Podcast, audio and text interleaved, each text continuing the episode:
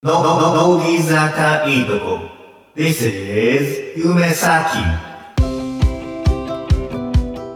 さあ今回も始まりました乃木坂46のいいとこ気づいたら乃木坂を応援して11年そんな僕夢咲が乃木坂のない人生はきっとつまらないというのをテーマに乃木坂のいいとこだけをたくさん紹介する番組です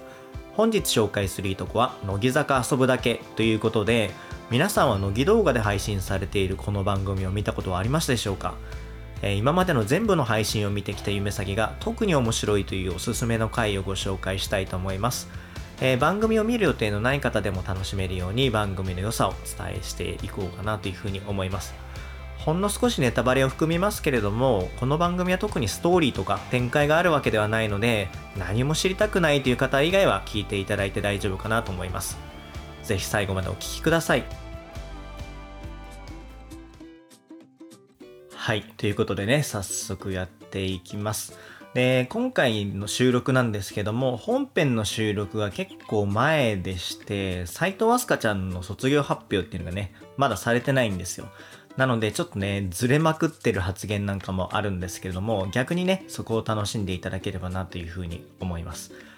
で、この乃木坂遊ぶだけっていう番組なんですけれども、もともとのコンセプトとしては、その鬼別で楽しく遊ぼうっていう企画で、3期生、4期生を中心にやる番組なんですね。で、もともとそういうとこからスタートしたんですけれども、シャープ4、シャープ5でね、いきなり1期生、2期生が出てくるんですよ。なんで、まあ、最初から趣旨ブレブレだし、で、最近のもね、結構3期生と4期生がこう入り混じって、鬼別じゃなくてね、やってたりするので、まあ、ブレブレなんですけども、まあ、そんな番組を紹介していこうかなと思います。で、まあ、番組の特徴としてはすごい緩くてですね、何でもないような場面もカットしないで、あの、切らないで残したりもしますし、あと進行とかもね、そんなにがっちりやらないんですよ。特に同じキーでやってる時は、なんとなくの感じで進んでいくので、メンバーのね、間の空気感が伝わってくるっていうのが面白いところかなというふうに思います。で同じねゆるい企画には、まあ、乃木坂配信中の個人企画っていうのもあるじゃないですか。じゃあそれと何が違うのかっていうところをちょっといくつか考えてみたんですけれども一つは編集されてるかどうかっていうところですね。で編集されてるかっていうのはまあ乃木坂配信中ってまあゆるいとはいえ盛り上がったところを配信してるんですけども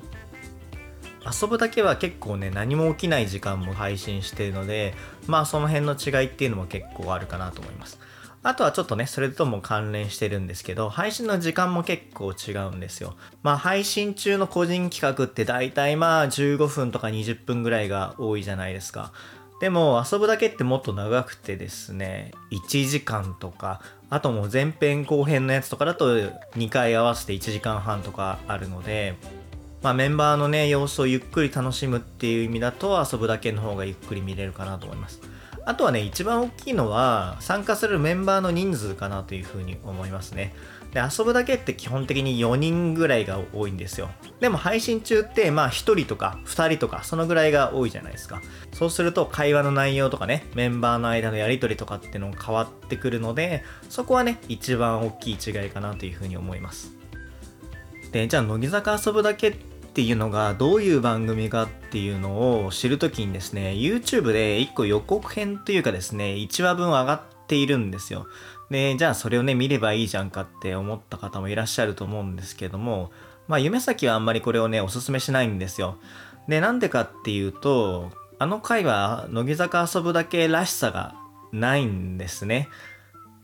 面白い回ではあるんですけども、らしさがないので、まあ、見る分にはね、全然見ていただいていいんですけど、あれを遊ぶだけらしい番組だなって思われるとちょっと違うのかなという感じがします。なので、今回のね、配信を聞いていただいて、遊ぶだけらしさって何なんだろうみたいなところを聞いていただけたら嬉しいです。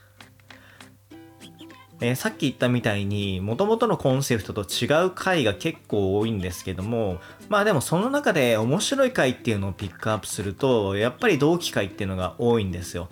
ということで今回は1期2期3期4期生からそれぞれのね面白い回っていうのをピックアップしようと思います。ちなみにまだね5期生は出てきてないんですけどまあ近いうちに出てくるんじゃないかなっていう気がします。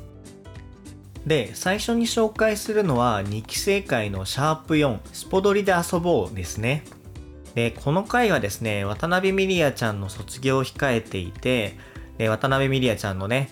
えー、最後の出演の回ということで、渡辺美里也ちゃんと、あと鈴木彩音ちゃん、北野日な子ちゃん、寺田蘭世ちゃんということで、この4人で進めていく回になります。で、スポドリっていう話がね、今あったんですけど、スポドリが何かっていうと、まあ僕もちょっと詳しくないんですけども、えー、東京ドームシティ内のね、えー、屋内スポーツ施設ですね。えー、バッティングセンターだったり、え、ボルダリングだったり、え、ローラースケートだったり、ストラックアウトとかね、まあそういうのを楽しめる施設が、え、スポドリっていうところなんですね。で、そこで1回分取るわけなんですけれども、え、そこでね、やっぱり面白いのは2期生の内輪乗りっていうところですね。あの、鈴木彩音ちゃんがこう MC 役みたいのね、やって各メンバーにね、振ってくんですけれども、まあ鈴木彩音ちゃんって普段からそんなに MC やってるわけじゃないので、その回し慣れてないし、あと、その2期生のね、内輪でやってるので、別に真剣に回そうとも思ってないんですよ。で、こう、カチッカチッとね、なってなくても、それはそれで楽しいので、まあ、それでいいかなっていう感じで鈴木彩音ちゃんがやってます。で、他のメンバーもね、えー、別にテレビ番組じゃないので、なんか終始ヘラヘラしてるんですよね。なんかそういう2期生の内輪乗りっていうのがこの回の見どころだなというふうに思います。で、番組の内容自体は、あの、バッティングセンターで、えー、2期生でね、対決をしたりだとか、あとはね、ストラックアウトをしてまた対決をしたりとかね、そんな感じですね。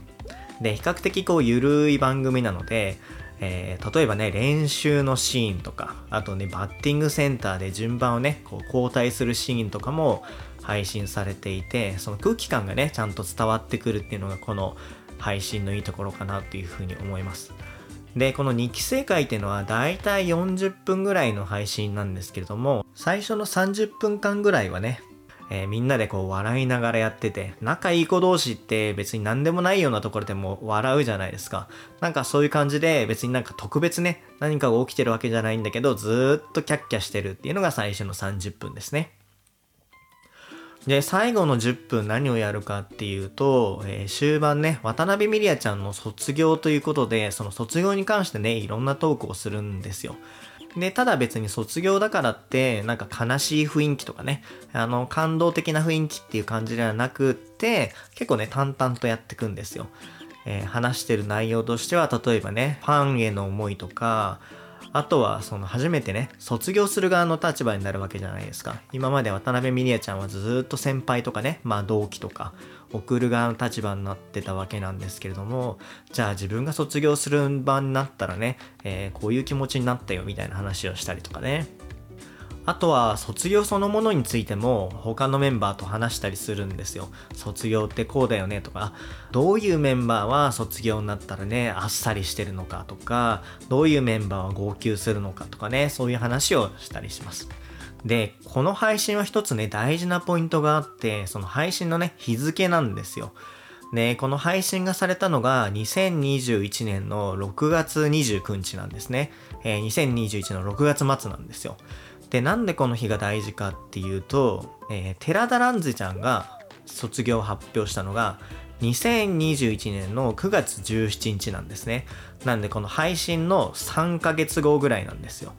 寺田蘭ゼちゃんは「君に叱られた」のね特典映像で卒業を発表しているんですけれどもでもう一人ね今回の出演していた北野日の子ちゃんはですね2022年の1月31日にブログで発表しているんですね。で、それがこの配信から、えー、約半年後ですね、に発表しているんですよ。ということで、えー、寺田蘭ゼちゃんに関しては、この収録をしてる時点で絶対に卒業が決まってるんですよね。で、北野日な子ちゃんはわかんないんですけど、まあ1年前ぐらいにはね、卒業を決めるとかっていう説が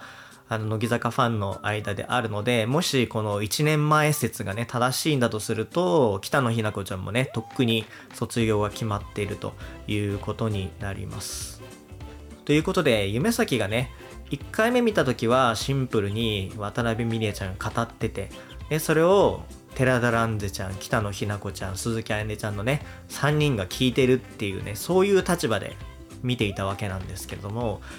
そうやってこう時期的なものを考えると実は寺田蘭絶ちゃんとか北野日な子ちゃんも卒業する側にね立って話をしてたっていうことになるわけじゃないですか。まあちょっと北野日な子ちゃんわかんないんですけど少なくとも寺田蘭絶ちゃんは絶対卒業する側の立場として話をしてたんですよね。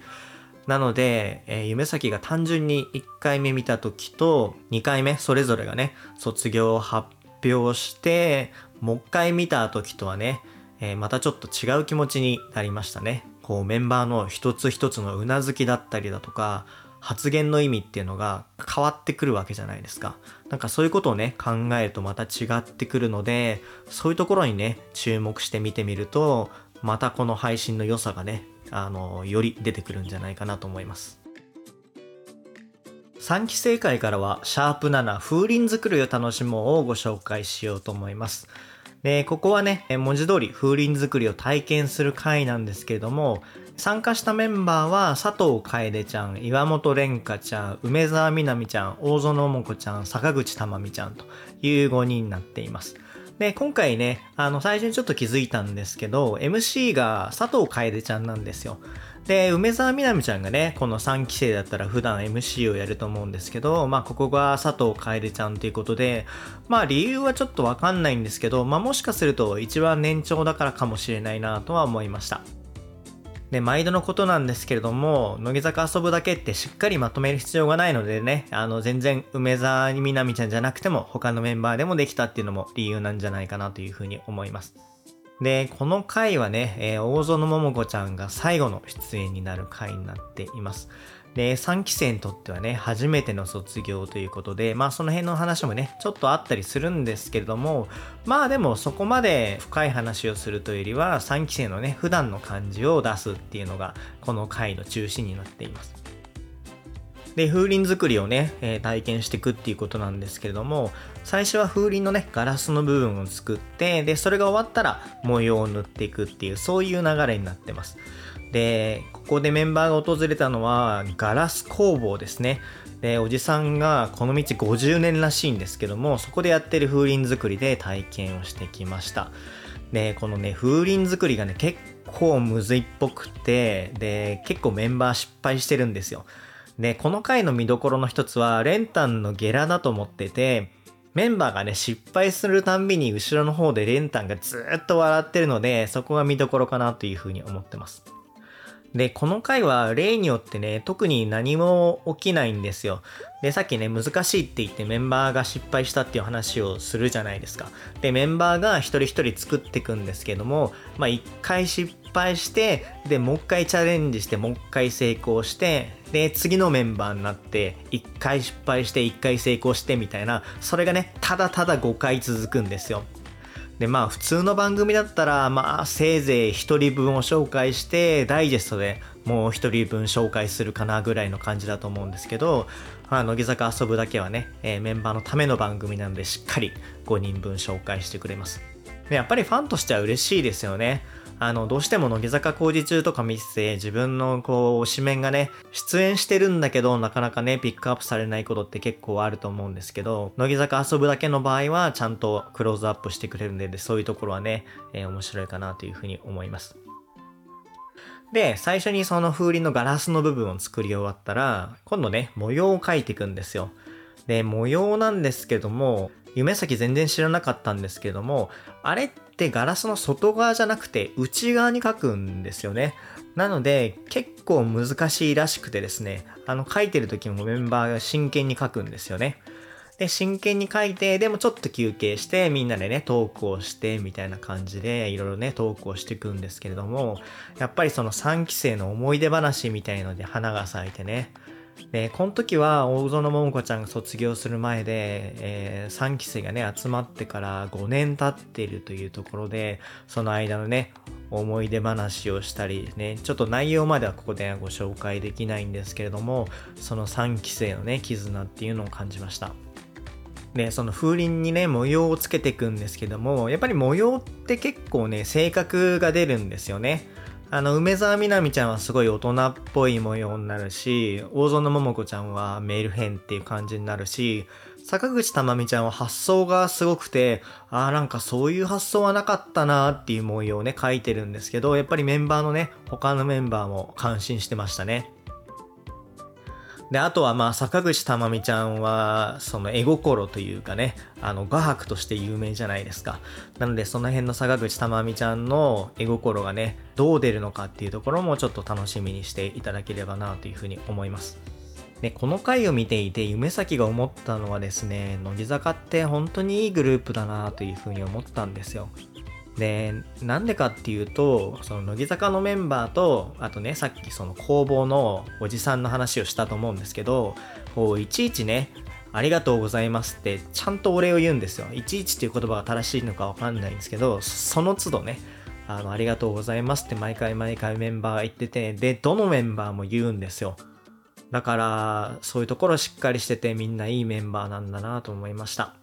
で、あともう一つね、えー、その模様を入れ終わった後にみんなで見せ合うんですよ。どういう模様を描いたかっていうのと、あと実際に風鈴を鳴らしてみてね、それぞれ結構音が違うので、それをね、見せ合うんですけれども、その時にメンバーがね、他の人のやつをね、笑ったりしないんですよね。お互いの風鈴を褒め合うみたいな感じで、で、そのね、風鈴を褒める時も、あの、ここがいいねとか、模様かわいいねとか、すごいいい音だねとかね、そういうところを褒め合うんですけども、なんか、乃木坂ってお互いのことをね、褒め合う文化みたいのってあるじゃないですか。なんかそういうのって素敵だなと思って。で、この文化って多分1期生が作ってきた文化だと思うんですけども、3期生にもね、ちゃんと引き継がれていて、なんて言うんですかね、その、乃木坂のいい文化っていうのが続いてるなっていうのは感じられて、僕はすごくいい回だなというふうに思いました。で、この配信が大体40分なんですけれども、最初の30分が、まあ大体ですけれども、風鈴作りなんですね。で、ラスト10分で、なぜか知らないんですけど、突如特別編ということで、まあ同じ日に撮影してるんですけど、全然違う場所に移って、オセロをやり始めるんですよ。で、オセロも、あの、普通に市販のオセロじゃなくて、乃木坂のね、オリジナルのオセロで、えー、メンバーのね、顔がプリントしてあるようなオセロをやるんですね。で、2個ゲームをやって、最初の1個はまあいわゆるオセロですね。あれをやるんですけれども、大園桃子ちゃんと坂口珠美ちゃんがね、対戦するんですけれども、この2人なんかね、こう、勝ってやるっていう意志がね、全く感じられなくて逆に面白かったですね。なんかこう、ゲームをやってると、なんかついつい熱中しちゃって、こう、勝ちに行くぞみたいになりがちじゃないですか。でもなんかこの2人は全然そんなことなくて、全然熱くない戦いになってるっていうのが面白かったですね。で、もう一個のゲームは、佐藤楓ちゃんと岩本蓮香ちゃんがやるんですけど、神経衰弱をやるんですよ。で、さっきこのオセロのところにね、えー、メンバーの顔がプリントされてたって言ったじゃないですか。で、それをひっくり返して、同じメンバー同士だったら自分のポイントになるみたいなのをやって、それでたくさんね、ひっくり返した方が勝ちっていうそういうゲームをやるんですよ。で、これなんでやったかっていうと、その乃木坂46モバイル、まあ、いわゆるファンクラブですよね。あの、ファンクラブでオリジナルのオセロを当てるっていうキャンペーンをやっていて、そのキャンペーンの紹介で、このオセロのね、企画をやったみたいです。ただまあ、さすがの夢咲もね、何の盛り上がりもなく何も起こることないね、この展開を見て、これ何が面白いのかなと思っちゃいましたね。なので、まあ、この配信を見てね、えー、飛ばそうかなと思った方は、この部分はね、飛ばしていただいていいんじゃないかなと思います。あのね、本当にそのぐらい何も起きないんですよ。まあ、ただなんですけども、全体としてはね、この回すごいいい回だったので、3期生会にね、えー、この回を選びました。で、3期生会っていうのは実は結構たくさんあってですね、1期生会と2期生会っていうのはあんまりないんですけど、3期、4期会っていうのはそれぞれ結構あるんですね。で、その中でもその3期生のね、絆っていうのを一番感じたのがこの回だったので、まあ、大園桃子ちゃんのね、卒業前最後っていうのもあると思うんですけども、そういう絆を感じたので、この回を一番のおすすめにしました。続いて1期生会を紹介していこうと思います。え1期生会はですね、直近の配信になるんですけども、シャープ31とシャープ32の乃木坂ルームシェア1期生編っていうやつですね。で、こちらがルームシェア会になるんですけれども、あの、やっぱりね、いいところは、1期生のこう、プライベートな関係性が丸出しの回なんですね。で、参加してるメンバーは、まあ、残ってる1期生全員なんですけども、和田真彩ちゃんと、樋口ひなちゃんと、秋元真夏ちゃんと、斎藤飛鳥ちゃんですね。これ見た方はわかると思うんですけども、46時間テレビで1期生のバーベキュー会っていうのがあったんですよ。えっ、ー、と、2020年の離れてたって僕らは一緒の時ですね。あの時にその企画をやっていて、えー、1期生同士、あの時何人ぐらいいたんだろうな。7、8人ぐらいいたと思うんですけど、バーベキューやったんですね。それと近い感じの雰囲気です。なので、こう、一期生好きにはね、たまらない回かなというふうに思います。で、内容としては、えー、インドアでバーベキューをやる回なんですよ。こう、レンタルルームみたいな感じがあって、で、いろんなバーベキューの、えっと、具材とか、あと機材とかも全部セッティングしてあって、で、じゃあこっから料理だけしてご飯食べましょうみたいな、そういう回なんですよ。で、えっ、ー、と、この回が2回分に分かれていて、えっ、ー、とね、多分70分とかそのぐらいだと思います。あの、少なくとも1時間以上は絶対ありますね。で、当然なんですけれども、この70分っていうのは CM なしで、この CM なしの中でメンバーがこうわちゃわちゃするんですけども、別に基本何も起きないんですよ。別に指令があるわけでもないし、企画があるわけでもないし、なんか罰ゲームがあるわけでもなくね、あの、本当に淡々と進むんですけど、まあ多少のね、トークテーマでこういうの話してくださいとか、途中でテレビで乃木動画見てくださいとか、まあそういうのはね、あの多少は当然あると思うんですけども、でも、こう、しっかりとしたね、企画みたいのはないんですよ。で、内容としては、バーベキューやったりだとか、あと昔の映像をね、テレビで見たりだとか、あとはちょっとしたゲーム、ジェンガとかですね、をやったりするんですけど、まあ、バーベキューは半分以上じゃないですかね。なので、この特に何も起きない配信なので、あの、メンバーのことがね、好きだったりだとか、あと思い入れがないとね、本当にクソつまんない内容だと思うんですけれども、でもね、やっぱり面白いんですよね、これが。で、この回の特徴としては、46時間テレビよりも、さらにメンバーの素の部分が出てるかなというふうに思います。46時間テレビの時って、まあメンバー中心ではあるんですけども、スタッフさんがいたりとか、まあ店員さんがいたりするじゃないですか。でも今回の乃木坂遊ぶだけは、そういう、え乃木坂メンバー以外がね、一人もいないんですよ。そのレンタルルームの空間にメンバー4人だけがいるっていう状況で、あの、定点カメラが何個か置いてあるのと、あとメンバーがね、自分たちで撮れるようなメンバーが持ってるカメラっていうのがあるんですけども、なんでね、カメラマンとかは一切いない状態で、そういう空間になっています。なので、まあ何が起きるかっていうと、まあ普通にね、家にいるみたいな風景になるんですよ。あの、ホームパーティーみたいな感じになるんですね。で、途中で、なんか普通にね、あの、携帯乱すメンバーとかもね、出ちゃって、なんか無意識にやってたらしいんですけども、まあそんぐらい、こう、素の状態になります。で、面白いのは、そのメンバー4人の関係性がもうもろに出るんですよ。で、まあみんなでね、バーベキューやるじゃないですか。で、バーベキューってやったことある方わかると思うんですけど、結構役割みたいなのがね、分かれていくんですよ。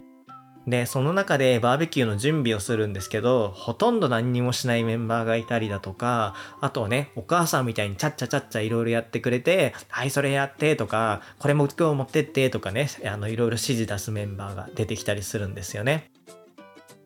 で、まあ誰がね、どのメンバーかっていうのは皆さんの想像にお任せしますし、もし、あの、この配信が見れる方がいたらね、あの、ぜひ確かめていただきたいんですけれども、あの、普段ね、こんな感じなんだなっていうのが伝わってくるのですっごい楽しいですね。秋元真夏ちゃんと斎藤飛鳥ちゃんのね、いじり合いとかも見えるので、そこも見どころの一つだったりします。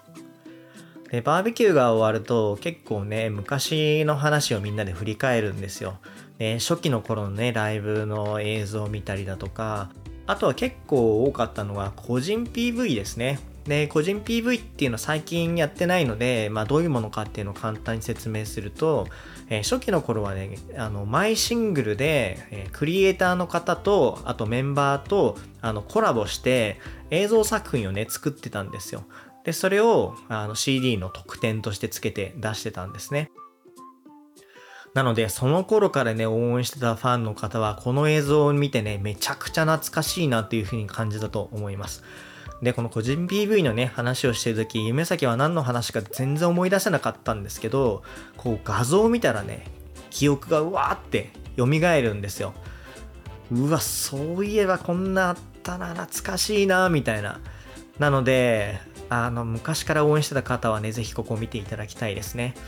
で、やっぱりね、1期生は当たり前なんですけども、乃木坂の中でダントツ歴史があるわけじゃないですか。11年の歴史があるのでね、話す内容とかもすごい多くて面白いですね。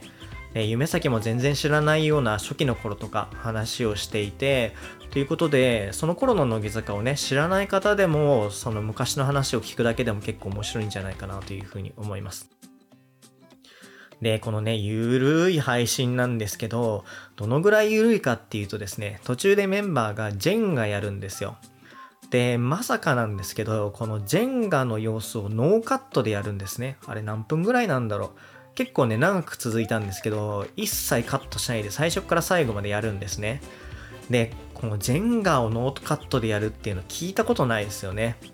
聞いたことないんですけど、まあこれやってくれてよかったなってすごい思っていて、あのメンバー同士のね、この話の感じとか、あの、お互いの関係とかね、そのゲームで、こう、ふざける人とかね、あの、真面目にやる人とかね、騒ぐ人とか、それぞれいるじゃないですか。なんかそういうのが伝わってくるので、あの本当に貴重な映像だなっていうふうに思います。あの、乃木坂配信中もね、結構緩いメディアですけども、さすがにジェンがノーカットでやることは一生ないんじゃないですかね。そのぐらい緩い企画なんですよね、この乃木坂遊ぶだけっていうのは。で、今回なんでこの一期正解になったかっていうと、まあ当然なんですけど、和田真彩ちゃんと樋口ひなちゃんがね、卒業するっていうことでやったんですけども、ただなんか別に卒業トークとかはほとんどなくて、なんか切ないシチュエーションではあるんですけども、でもなんか明るくて楽しくてね、なんか普段通りのメンバーの素の状態がわかるっていう、まあそういう配信になっていて、まあ僕としてはその逆にね、普段のこう一期生の様子が見れたので、まあこの配信すごく好きな回ですね。もうこの4人のね、配信を見れることは絶対ないので、夢先はね、多分この回を何回も見ますし、えー、よかったらね、皆さんにも一度でいいので見ていただきたいななんて思ってます。で、ここでちょっとプチ情報ですね。で、ちょっと乃木坂とは離れるんですけど、夢先は結構鍋パとか、あとタコパとかが好きで、えー、レンタルスペースをね、借りることがあるんですけど、で、ちょっとね、興味本位で探してみたら見つかったんですよ。この会場が。で、別に乃木坂がこれからこの場所に来るっていうわけでもないので、別に公開しちゃって大丈夫だと思うんですけども、錦糸町にある、えー、気まぐれキャンプっていうところでやったみたいですね。え、土地勘のない方のために言うと、錦糸町っていうのは、え、東京駅からだいたい15分とか、まあ20分もあれば着くような場所ですね。で、そういうところに会場があるので、もしね、聖地巡礼とかにね、あの、興味ある方っていらっしゃると思うんですけども、そういう方はね、バーベキューをしながら、このメンバーのね、いた場所とか、使った道具とかに思いを馳せるっていうのもいいんじゃないかなというふうに思います。そういう方はね、えー、ぜひ予約して体験してみてください。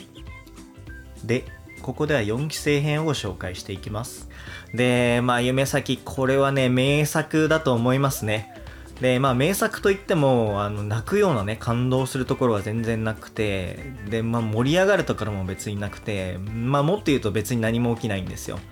でも、乃木坂遊ぶだけって、この同期のね、わちゃわちゃ感が撮りたかったと思うので、あの、制作のスタッフの方はね、これを撮れた時ガッツポーズしたんじゃないかなと思います。こういうのをね、撮りたかったって思ったんじゃないかなと思いますね。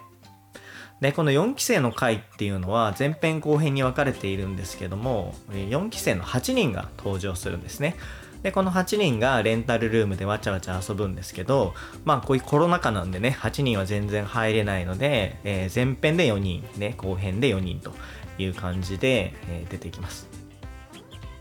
で、これ何かっていうと、そのレンタルルームにね、メンバーだけ集めて遊ぶっていう回で、で、カメラマンとかね、いなくて、えー、固定カメラと、あとメンバーが持つ、録画用のスマホですね。その2種類のカメラだけで撮影するっていう感じですね。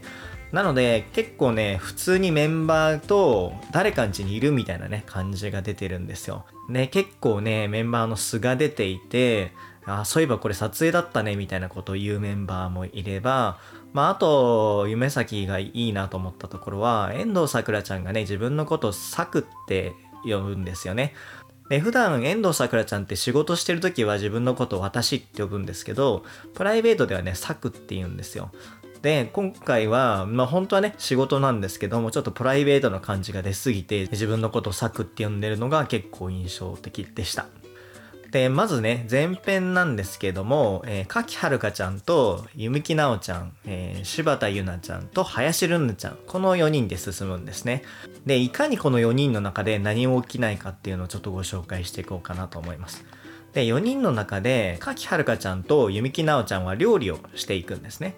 で、柴田ゆなちゃんと林瑠奈ちゃんはゲームをするんですけれども、まあ普通ね、え、4人でやった時はみんなそれぞれね、手伝うと思うんですけども、まあ番組の構成上ね、柴田ゆなちゃんと林瑠奈ちゃんは、えっ、ー、と、ゲームをね、手伝わないで、何も準備のこととかね、考えないでゲームをするってとこがちょっと見どころですね。で、一方の柿はるかちゃん、弓木なおちゃんチームは料理をするんですけども、まあ、ここで弓木なおちゃんのね、家庭力っていうのがめちゃめちゃ見れるんですよ。で、ご存知の方もね、いらっしゃるかもしれないんですけども、弓木なおちゃんちって大家族なんですよ。えっと、確か、7人兄弟、9人家族、11人で住んでたんですね。で、その11人分の料理を、え、弓木奈緒ちゃんのおばあちゃんと、え、弓木奈緒ちゃんの2人で作ってたので、もう結構ね、料理もしてるんですよ。っていうことで、もちろんその料理のね、調理のところもそうだし、あとその料理をしてる間の洗い物ちゃちゃってやったりだとか、机拭いたりとかね、そういったところがパッパできてるので、あ、ゆみきちゃんって本当に家庭力あるんだなと思いました。で、料理もね、内容は特には言わないんですけど、まあ、カレーとかね、パスタみたいなものじゃなくて、あ、渋いなーっていうところをね、作っていったりします。で、一方のかきはるかちゃんなんですけども、まあ、あの、かきはるかちゃんって料理をね、全然しないんですよね。あの、乃木坂工事中でも言ってましたけど。でも、全然しないって言っても、なんか下手っていう感じはなかったですね。まあ、この回の中のすごいいいところは、この柿はるかちゃんと弓木奈緒ちゃんが料理をしながらね、いろんな話をするんですよ。例えばね、学生時代どうだったとかね、バイトこういうのやってたとか、えー、自分家にね、メンバー遊びに来たことあるとかね、そんな話をするんですよ。で、まあ特別なことは何にもないんですけど、そういうメンバー同士のね、たわいもない会話が聞けるっていうのがこの回のいいところかなというふうに思います。で、料理ができるとゲームを片付けて、えー、4人でね、仲良くご飯を食べるっていう、そういう回になっています。で、ここまでで前半が終わりなんですけれども、あの、聞いてもらえたらね、本当に何も起きないのがわかるかと思うんですけれども、あの、驚愕なんですけど、今言った何にも起きないことがですね、50分ぐらいかかってるんですよ。今説明した中が。なので、この50分ね、いかに何も起きないかっていうのがちょっと分かっていただけたんじゃないかなと思います。で、今度後半ですね。で、同じ部屋に、セイミヤレイちゃんと、田村真由ちゃん、遠藤さくらちゃんと、薬母美桜ちゃんの4人がね、遊びに来るんですね。で、これも何も起きないんですよ。で、最初はチョコバナナ食べるんですね。で、このチョコバナナは何かっていうと、かきはるかちゃんがその前の回で作ってくれたやつをメンバーみんなで食べるっていう感じですね。で、その後4人全員でゲームをしていくんですよ。なんか例えば、こう順番にね、こう氷を落としていくゲームだとか、あの、YouTube 見てる方はね、めちゃくちゃ流行ったのでわかると思うんですけど、そういうちょっとしたね、あの、ボードゲームだったりだとか、あとはね、トランプでババ抜きだとか、まあそういうシンプルなゲームでね、全体の半分ぐらいを進むんですよ。で、この配信が確かね、50分ぐらいなので、25分ぐらいは、このちょっとしたボードゲームとかトランプだけですぐっていうね。で、特にね、そこでも何が起きません。その後の半分で、今度は4期生の関連の、え、動画を見るんですね。MV だったり、ライブだったりとか。ね、その動画を見ながら、うわ、ここ懐かしかったよねとか、ここがこうだったよねとか、こうメンバー同士が振り返るところがすごいいいんですよね。あ、この時幼いよねとか、あ、この時からすごいメンバーが変わったねとかね、そういうのを話すのが面白いんですよ。ということで、えー、後半もね、実はこれで説明が終わりで、ね、ここでもね、何も起きないんですよ。で、メンバー同士が話してるのをね、好きな人っていうのは何も起きないので、まあ逆にそれだからこそメンバーのね、話してるところをちゃんと聞けるので、まあそういうところがいいんじゃないかなと思います。以上、本日紹介したいいとこは、乃木坂遊ぶだけでした。本日も最後まで聞いていただきましてありがとうございました。乃木坂46のいいとこ。この番組は批判ゼロ、悪口ゼロの乃木坂46広報ラジオです。この回がいいと思っていただけましたでしょうか？いいと思っていただいた方は高評価、チャンネル登録、Twitter のフォローをぜひよろしくお願いします。次回もお楽しみください。